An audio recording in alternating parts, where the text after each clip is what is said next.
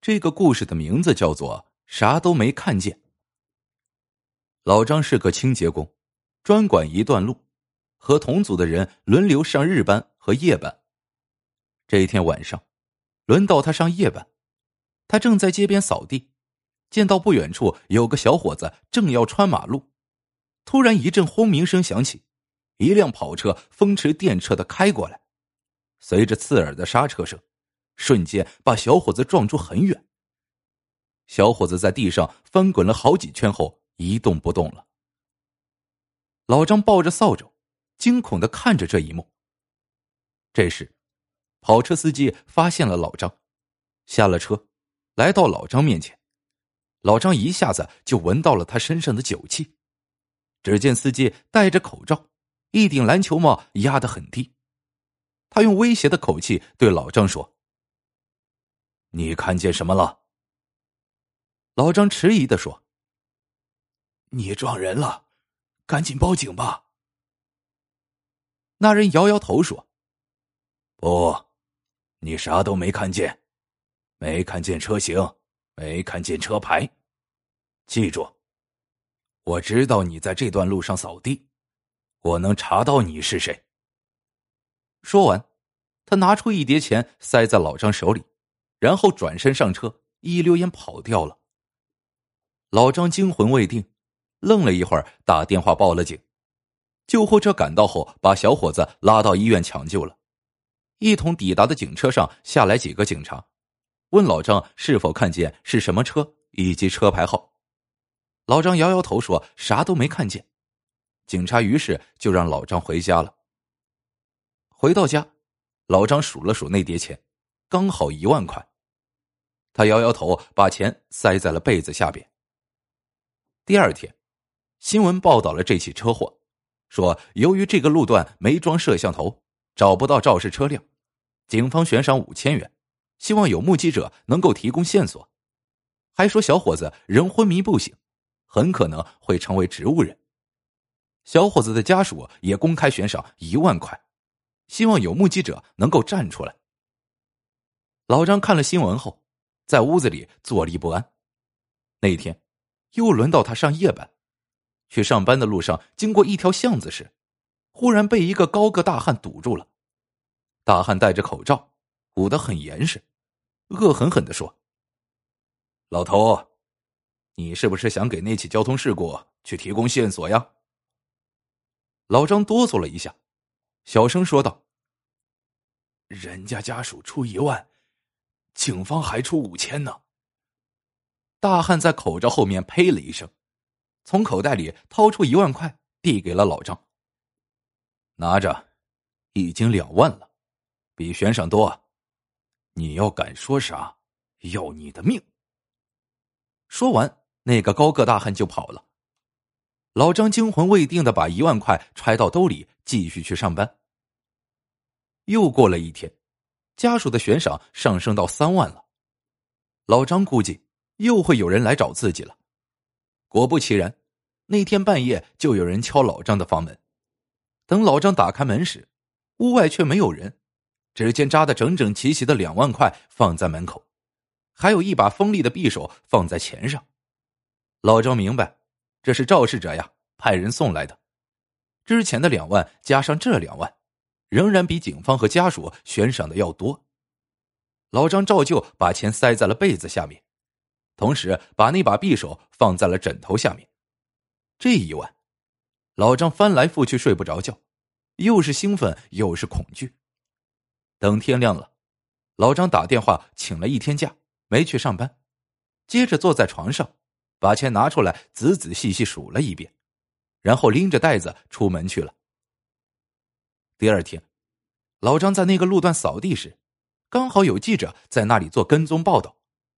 老张主动凑到记者面前问：“听说家属的悬赏又提高了？”记者赶紧把摄像机对准老张：“没错呀，老同志，家属悬赏已经提高到五万了。”老张直勾勾的盯着摄像机，大声说道：“如果我看见了什么？”我肯定会去提供线索，加上警方的悬赏，一共五万五了。五万五这个数字，老张说的特别大声，把旁边的记者都吓了一跳，心说这老头还真是财迷，挣不着的钱都这么兴奋。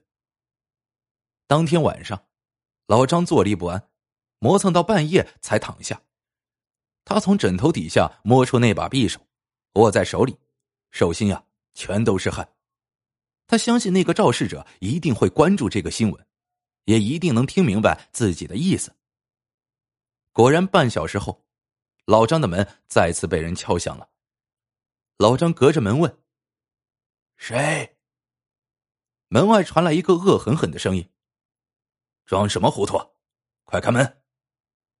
老张颤抖着问：“钱，钱带来了？”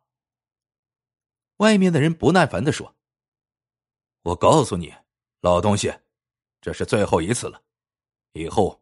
不管那家人悬赏多少钱，你都不准再加价了，否则老子宰了你。钱我给你放在门口，记住我的话。很快，门外传来了那个人转身离开的脚步声。老张急了，猛地拉开门，果然有两摞钱放在门口，一个高大的身影正往外走。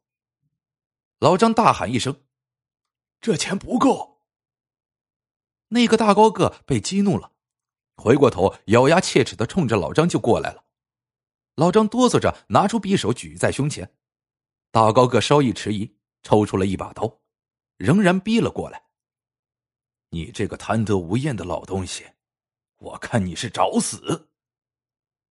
正在这时，几个警察从房顶上、路边的沟里窜了出来。那个大高个还没有反应过来。就已经被几个人死死的扭住了。一个警察打开手电筒，照在大高个的脸上。老张认出了他，正是那天在巷子里堵住他的大汉。经过审讯，大汉不是肇事者，他只是个地痞，是肇事者雇来的。而肇事者是本地有名的商人陈尚。大汉说：“其实本来撞了人赔点钱没什么。”主要是陈尚那天晚上喝了酒，害怕罪加一等。警察找到陈尚，陈尚只好承认肇事逃逸的事情。当他见到老张时，忍不住破口大骂：“你这老东西，也不是什么好人！你三番五次收我的钱，警察同志，他这是敲诈！”被撞伤的小伙子的家属们听了，纷纷指责老张财迷心窍。为什么不早点向警方提供线索呢？这时，警察站了出来，神情严肃的看着家属们说：“你们知道老张同志为了帮你们，有可能丢掉工作吗？”家属们顿时懵了，这和工作有什么关系？警察拿出一张诊断书，说道：“老张同志来报案时，还带了这个医院证明来，他在半年前。”视力就出了问题，白天还好，到了晚上啥都看不清。他这样的情况是没办法继续上夜班的。但是保洁队有规定，每个员工必须日夜轮班。老张为了不丢掉饭碗，一直隐瞒着这个事情。那天晚上，他并不是收了钱才说啥也没看见的，而是他真的啥也看不见。他只看见了一辆车，但看不清楚车型、颜色。更别提车牌号了。肇事者给他钱时戴着口罩和帽子，他也是看不清的。警察顿了顿，接着说：“后来，肇事者又派人给他送钱，老张觉得机会来了。第一次送钱时，他还不敢肯定；第二次又送钱，老张就明白了，只要家属继续提高悬赏，他放话出去，对方。”肯定还会来送钱，所以他才找到警方，劝你们家属提高悬赏金额。他还主动接受记者采访，暗示对方多给点钱。你们知道他要冒多大的风险吗？我们埋伏时不敢离得太近，怕被歹徒发现。可是老张同志要单独面对歹徒，至少好几分钟的时间。家属们听了。又是震惊，又是惭愧。最震惊的莫过于商人陈尚，他目瞪口呆的看着老张，嘴里翻来覆去就一句话：“原来你真的是啥也没看见呢。”尽管老张拿到了赏金，但他却高兴不起来，因为他更看重那份工作，没了工作就要坐吃山空了。